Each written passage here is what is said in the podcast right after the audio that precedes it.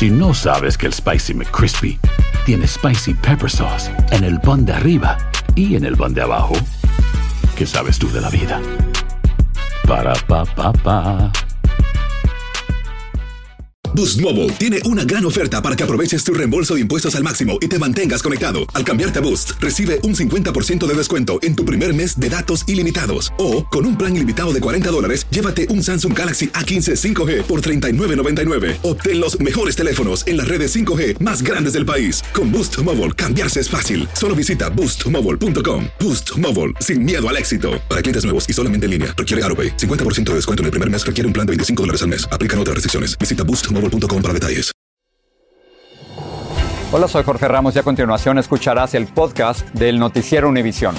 Bienvenidos, soy Ilia Calderón y estas son las historias más importantes del día. Lunes 7 de marzo estamos en Leópolis, Ucrania, y estas son las principales noticias. Rusia ataca ciudades de Ucrania con misiles, aumentando la destrucción y matando e hiriendo a civiles. La ONU dice que al menos 360 han muerto, mientras que los refugiados sobrepasan 1.700.000. Como consecuencia de la guerra, el precio promedio de un galón de gasolina aumenta a 4 dólares 6 centavos. Se han cancelado centenares de vuelos y han desaparecido los productos rusos del mercado en Estados Unidos. Las autoridades mexicanas dicen que 24 hombres y dos mujeres son los heridos durante la batalla campal entre aficionados del Atlas y del Querétaro en un estadio mexicano. La policía y la Federación Mexicana de Fútbol investigan el violento incidente. Y desde la escena hablamos del nuevo corredor de migrantes que por centenares cruzan desde Nicaragua hacia Honduras para tratar de llegar a México y Estados Unidos. Este es su noticiero Univisión con Jorge Ramos, Ilia Calderón y desde Ucrania, Félix de Bedut. Hola, ¿qué tal? Les saluda Félix de Bedut desde Leópolis, Ucrania. Esta ciudad ha vivido hoy una jornada relativamente tranquila. Entre tanto, gran parte del país ha sido intensamente bombardeado, produciendo un enorme número de muertos y heridos. Por eso, el presidente Zelensky ha insistido en la necesidad de hacer un espacio de eh, control aéreo. Pero ni Estados Unidos ni la Unión Europea le han dado el visto bueno y eso por una razón muy elemental. Si se produjera un enfrentamiento posible entre aviones rusos y aviones de la OTAN o de Estados Unidos, en el momento que uno de esos aviones sea derribado, estaríamos en un escenario de tercera guerra mundial. Nuria Garrido nos habla de lo que ha sido la jornada de hoy.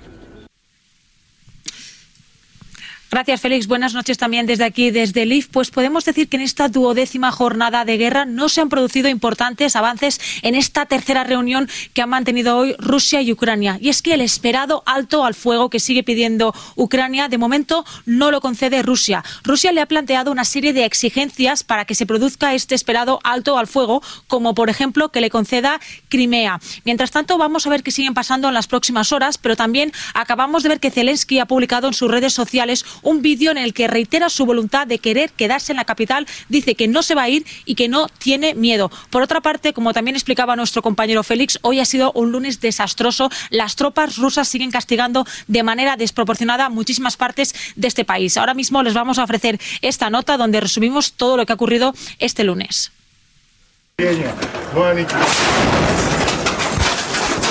Proyectiles rusos están cobrando las vidas de civiles en Ucrania como las de esta familia alcanzada por un mortero en su intento de escapar.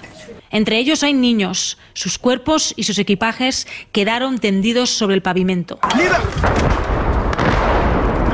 En medio de los continuos bombardeos de Rusia, miles de ucranianos huyen de su país. Unos 2.000 ya abandonaron Irpin, a unas 13 millas de Kiev.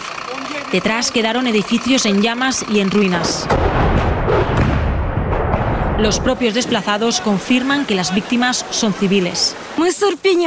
Le dispararon a las casas, a la gente. Murieron una mujer y un niño de 13 años. Es duro y aterrador.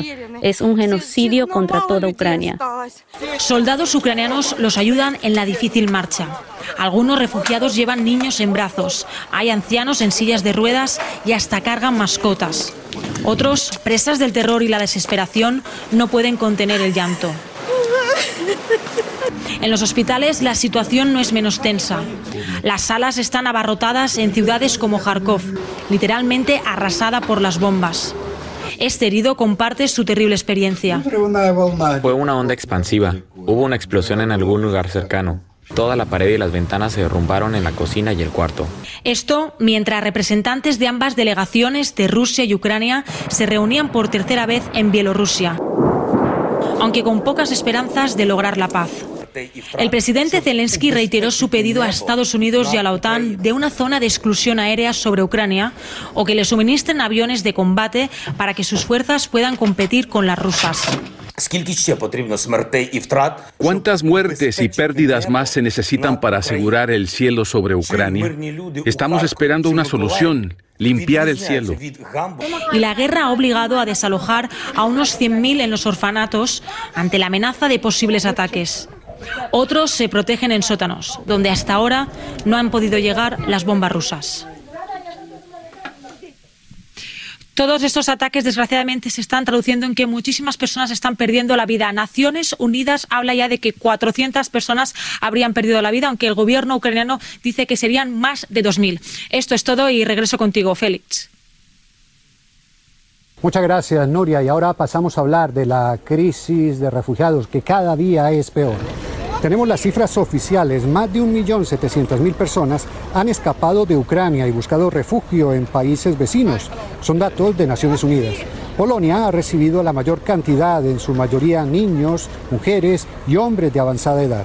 Hoy el primer ministro del Reino Unido, Boris Johnson, creó polémica al rechazar que su gobierno suavice las reglas de visado para que acoja a refugiados ucranianos. Y ahora les voy a hablar de, algo que me ha impresionado personalmente desde que llegué aquí a Ucrania. Es la movilización que tiene la ciudadanía para enfrentar lo que está pasando. Como les decía al principio, hoy esta ciudad, Leópolis, vivió una jornada tranquila, pero en apariencia, porque hay muchas personas que se están preparando intensamente para enfrentar la guerra, en especial jóvenes. Hablé con una pareja de ellos y esto fue lo que nos contaron. Ellos son Vadim y Olga, tienen 25 y 24 años, viven juntos como pareja y están dispuestos a morir defendiendo a Ucrania. Vadim, eh, tú estás en la edad en que no puedes salir del país, pero si no hubiera esa prohibición, ¿igual te quedarías a luchar? Е, Насправді ні, в будь-якому випадку це наша країна, е, наше місто, і, і виїжджати якось звідси немає сенсу. В будь-якому випадку потрібно е, бути тут і бути корисним там, де ти можеш бути корисним. Pequeña diferencia sobre si casarse o no no cambian el panorama de lo que quieren para ellos. I want to stay here. I want to live in Lviv, in independence country. I want to have a big uh, house and a family in future. And I want to have a country without a war. Putin dice que está aquí para desnazificar el país y que ellos están, muchos de los ciudadanos ucranianos les lavaron el cerebro. ¿Qué le respondería? It's maybe only in his dreams, which will never come true. Never. Ukraine is was and will be always. Como ellos, miles de jóvenes, millones, que saben muy bien que morir en la guerra es una posibilidad y lo tienen asumido. Los escuchan, están dispuestos a morir por defender a su país y así millones de personas. De eso les quiero hablar también más adelante. Porque ahora pasamos a los efectos que se sienten en Estados Unidos de esta guerra, que se vive acá en Europa, pero que repercute en todo el mundo, desatando una nueva ola, un crecimiento mayor de la inflación que ya estaba enfrentando el mundo. Y por eso nos vamos con Luis Mejid para que nos explique dónde se está sintiendo ese efecto económico. Desde que empezó la guerra, el precio de la harina que usa Luis Gutiérrez en su parandería mexicana ha ido subiendo. Y de lo único que hoy está seguro es que subirá todavía más. Siempre hay pretexto para, para subir los precios. Si no eran los troqueros que no se querían poner las máscaras, si no eran los uh, barcos que no querían uh, bajarlos. Ahora más que pretexto hay una realidad. Rusia y Ucrania producen la cuarta parte del trigo que se exporta en el mundo y Europa es uno de sus principales clientes. Lo que va a pasar es que ante la falta de abasto para Europa, pues Estados Unidos tendrá que compensar parte de esto y probablemente vamos a seguir viendo un encarecimiento. Un desbalance en el mercado mundial causado por la guerra provoca aumentos aquí en casa. Los aumentos son inescapables. El trigo llega en camión a su lugar de destino como la mayoría de la materia prima y los productos aquí en los Estados Unidos. Y los camiones, como todos sabemos, usan combustible y el combustible ha sufrido una escalada de precio que todavía no termina y que no habíamos visto en muchos años. Si usted ha llenado el tanque en los últimos días, no hace falta que se lo recuerde. El precio ha batido récords y con él sube todo lo que se transporta. Ha subido la leche, el huevo, la carne, la gasolina. Lili Ortega lo nota en todo lo que compra. En mi bolsillo y a mi familia nos está afectando bastante porque anteriormente habían subido los precios, pero hoy me he dado cuenta que el impacto ha sido muy fuerte. Los precios empezaron a aumentar al salir de la pandemia. El mundo ya tiene un problema inflacionario eh, del cual está tratando de salir. Los bancos centrales en todas partes están tratando de hacer los ajustes necesarios. Antes los tiempos los dictaba el virus. Ahora la agenda la domina la guerra. En San Francisco, Luis Mejid, Univisión. Vuelvo ahora con Ilia a los estudios y más adelante regreso con ustedes. Nos vemos en un rato, Félix, gracias. Nosotros vamos a ir directamente a México, donde se ordenó la detención de 15 personas involucradas en la batalla entre los hinchas de los Gallos Blancos del Querétaro y del Atlas durante el partido de sus equipos en el estadio La Corregidora. 19 de los heridos fueron dados de alta y 6 siguen en condición seria. Iván Macías tiene más sobre cómo avanzan las investigaciones. Se jugaba el segundo tiempo del partido de la Liga MX entre Querétaro y Atlas cuando comenzó la agresión de una barra contra la otra. De repente vimos que se empezaron a, a meter los, los de la porra local por un lado, por el otro y empezaron a, a agredirnos por la parte de arriba. Las familias corren en busca de refugio, mientras en diversos puntos del estadio La Corregidora se desataba la violencia. Nos encapsularon y la policía en lugar de ayudarnos o algo empezó a abrir todas las rejas para que nos pudieran golpear. Algunos intentaban protegerse en la cancha de juego, pero hasta allí llegaron los agresores. En el exterior del estadio se veían cuerpos ensangrentados mientras algunos integrantes de la porra de Querétaro golpeaban a sus oponentes del Atlas que permanecían inmóviles en el piso. Las imágenes y testimonios de heridos apuntaban a que presuntamente hubo varias víctimas mortales. Ya estaban los cuerpos inertes, ya inertes, los siguieron golpeando, incluso a uno le picaron la cabeza con un picayelo ya, ya que había fallecido. El gobernador negó que hasta el momento haya algún fallecido y solo se refirió a los heridos. Tres se encuentran graves, diez delicados y los 10 restantes sin gravedad. El jefe de la policía y los encargados de protección civil fueron despedidos por fallar en el operativo de seguridad, mientras se han revelado historias valerosas como la del director técnico del Querétaro, quien resguardó en sus vestidores a varios aficionados del equipo rival tal como lo hicieron también otros buenos samaritanos. Encontramos una familia que pues se tentó el corazón y nos ayudó a salir. Entre tanto, en el estadio del Atlas, en Guadalajara, se observaron estas muestras de apoyo, donde oraron por la recuperación de los heridos.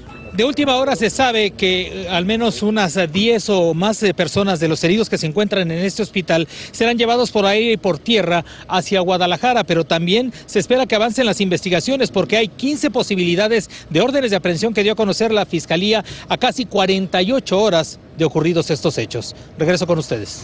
Muchas gracias, Iván, por tu información. En breve, la Florida se enfrenta a los Centros para el Control y Prevención de Enfermedades sobre vacunar o no a los niños. Univisión habla con migrantes que se arriesgan atravesando la selva entre eh, la selva de Honduras para llegar a los Estados Unidos. Si no sabes que el Spicy McCrispy tiene Spicy Pepper Sauce en el pan de arriba y en el pan de abajo, ¿qué sabes tú de la vida? Para, pa, pa, pa. Familia querida de Univisión, aquí Lucero para decirles que no se pueden perder el gallo de oro. Lunes a viernes a las 9 por Univisión. Estás escuchando el podcast del noticiero Univisión. Un adolescente murió y dos resultaron gravemente heridos de bala frente a una secundaria de Iowa. La policía tiene en custodia a sospechosos del ataque ocurrido en el East High School, situado en el centro de la ciudad de Des Moines. El incidente obligó a cerrar temporalmente la escuela con cientos de estudiantes adentro. La Florida será el primer estado del país en recomendar que los niños que están sanos no sean vacunados contra el COVID-19. Lo dijo el Departamento de Salud Estatal tras una reunión con el gobernador Ron DeSantis. La medida contradice las recomendaciones de los Centros para el Control y Prevención de Enfermedades. Vilma Tarazona salió a buscar opiniones sobre esta polémica. Desafiando las recomendaciones de los Centros para el Control de Enfermedades CDC, el asesor de salud de la Florida dijo que recomendará que los niños saludables no se vacunen contra el COVID-19. Señaló que en ese sentido, la Florida será el primer estado en separarse de los lineamientos de los CDC. El gobernador de Florida, Ron DeSantis, defendió la decisión. CDC, with all due respect, you know, they have not followed the science throughout all this. They've done a lot of political science. Con todo el respeto, los CDC no han seguido la ciencia en todo esto. Ellos han hecho política con la ciencia y han cambiado los lineamientos sin cambios en la data. Lo han hecho por razones políticas. La comunidad médica no tardó en reaccionar frente a la polémica de decisión. En este momento lo que sabemos tanto de la CDC, la FDA y también la Academia Americana de Pediatría es que es claro la importancia de vacunarnos para poder defender a nuestros niños contra las complicaciones, hospitalizaciones también el COVID prolongado. La vocera de la Casa Blanca dijo que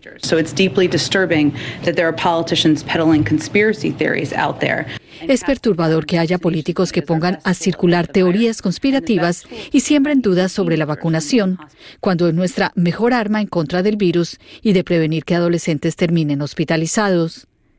El doctor Ilan Shapiro dijo que no hay una base científica que sustente la decisión del gobierno estatal de la Florida. Tenemos que recordar que durante los últimos pasados dos años, millones de niños han sido afectados directamente e indirectamente por COVID-19.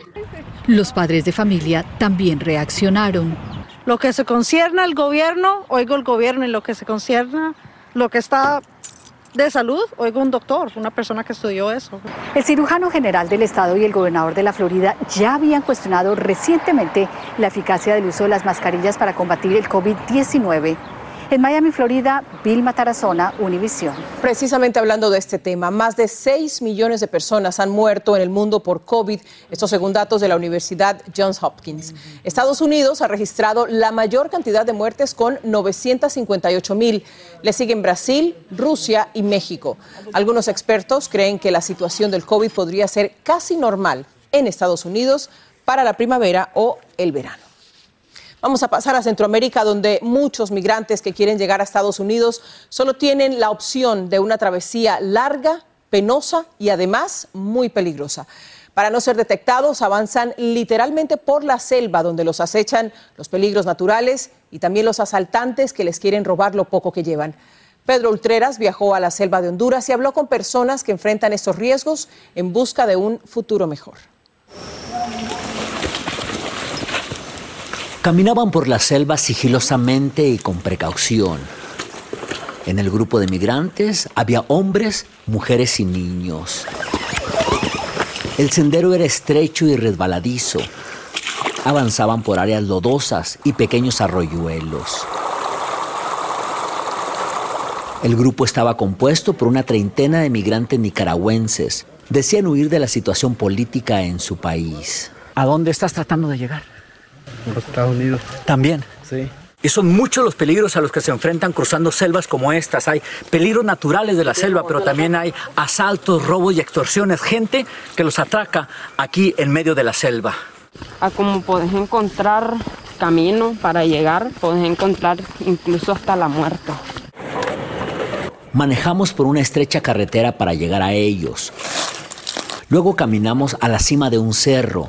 Los encontramos sentados justo donde termina Nicaragua y empieza Honduras. De aquí para acá es Honduras y de este lado es Nicaragua. Exactamente. eso. Estos son los llamados puntos ciegos. Puntos ciegos. Por aquí pasan todos los días y a cualquier hora. nos dijo Saúl Montes, un representante de los derechos humanos en esa región. Hay mucho migrante cruzando por acá ahora mismo. Demasiado. Aproximadamente 250, 300 diarios pasan, no solo por este lugar, ¿verdad? Sino que por otros puntos ciegos. El área está convertida en el corredor de migrantes más grande entre Nicaragua y Honduras. Aquí se encuentra de todo, niños, mujeres, varones. Después de caminar buen rato, llegaron a una casa entre las montañas. Allí había más migrantes y mujeres con niños. El dueño de esa vivienda nos dijo que es común que lleguen con sed y hambre. Nos piden agua, a veces así, cosas frutales, así como banano, todo eso. Nosotros les damos cuando tenemos. Vámonos. Después de una hora de caminar por la selva, finalmente salieron a una carretera. Bueno, aquí el camino es incierto porque puede ser que en el transcurso que ellos vayan caminando los alcance la, la policía.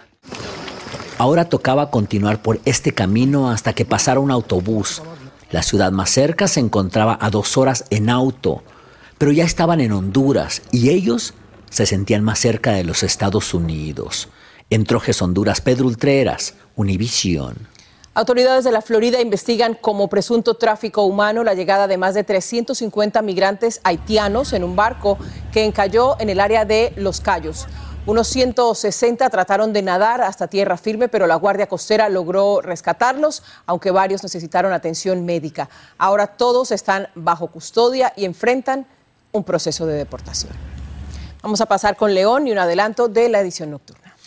Gracias, Ilia. En Texas dicen adiós a las mascarillas sanitarias. Los casos de COVID están disminuyendo allá en Texas y los distritos escolares más grandes en ese estado están eliminando la obligación de usar mascarillas. Ahora la decisión de llevarla o no va a quedar a discreción de los padres y los estudiantes. Y la pregunta, ¿cerrarán varias cadenas de supermercado en el sur de California? Es lo que se preguntan muchos después de que expiró el contrato laboral de decenas de miles de trabajadores que no descartan hoy irse a una huelga. Su sindicato exige aumento de salario por hora y cobertura de salud. Eso y por supuesto más sobre nuestra cobertura de Ucrania en edición nocturna. Nos vemos esta noche. Gracias, Silvia. En breve regresamos con información desde Ucrania con Félix de Bedo. Sigue este podcast en las redes sociales de Univision Noticias y déjanos tus comentarios. La guerra de Rusia en Ucrania ha disparado el nivel de aprobación del presidente Biden. Una nueva encuesta realizada por PBS Hour y NPR indica que 52% de los estadounidenses aprueba la forma en que está manejando la crisis. En la misma encuesta, el 25 de febrero, cuando la crisis comenzaba, solo el 39% aprobaba la forma en que Biden estaba respondiendo.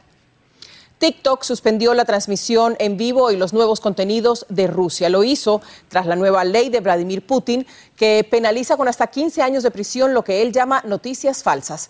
Varios rusos populares en TikTok que no están afiliados al gobierno se mantienen en silencio porque pueden ser acusados por solo usar las palabras guerra o invasión. Vamos a regresar con Félix en directo desde Ucrania. Félix. Hola Ilia, gracias. Y quiero terminar con una reflexión personal sobre lo que ha sido esta experiencia mía en las 24, menos de 24 horas que llevo en Ucrania. Y lo que más me llama la atención es esa convicción absoluta en la victoria de la que nos hablaban los dos jóvenes que invitamos al comienzo del noticiero. Es una convicción tan profunda que en ella no cabe la posibilidad de la derrota frente al ejército ruso, que es uno de los ejércitos más poderosos del mundo.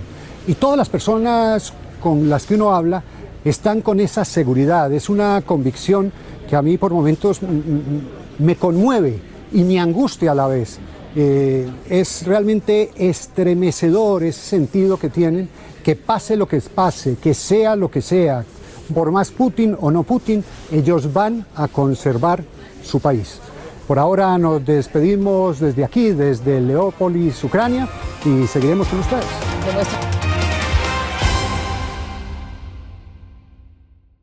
Dicen que traigo la suerte a todo el que está a mi lado, y esa es mi mala fortuna. Basada en el clásico de Juan Rulfo, llega Univisión, El Gallo de Oro. Supongamos que la caponera puede inclinar la suerte a quien ella quiera. ¿Estás tardando en conquistarla? Con Lucero, José Ron y Plutarco Asa. Este gallo está cambiando la vida. En una historia legendaria de amor y azar. trates de cambiarme. No lo vas a lograr. El Gallo de Oro, lunes a viernes a las 9 por Univisión.